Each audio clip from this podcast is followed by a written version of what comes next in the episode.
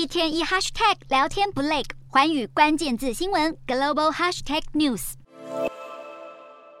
为了切断俄国战争资金，欧盟 G7 以及澳洲当地时间二日正式拍板，对俄国石油设定每桶六十美元的价格上限。俄国政府不甘示弱，回击西方制裁，胁迫对实施价格上限的国家断油。俄罗斯副总理诺瓦克四日批评西方限制措施是违反自由贸易规则的粗暴干预行径，将会重创全球能源市场。他也强调，即使俄方被迫减产石油，也绝对不会依照西方定出的价格上限来贩售石油。还有消息人士透露，俄国政府一怒之下，准备下令禁止国内企业与实施价格上限国的企业进行任何交流。俄国前总统麦维德夫还在社群媒体 Telegram 上发布一张美国一九八零年代惊悚电影《鬼店》的剧照，显示男主角深陷血堆，脸部整个冻僵，借此嘲讽西方国家民众今年冬天少了俄国能源供应，将如同男主角受到严寒折磨。然而，俄国最重要的收入来源已经被西方削减，普丁却始终不愿承认，乌俄战争要是再打下去，最大的受害者恐怕会是自己。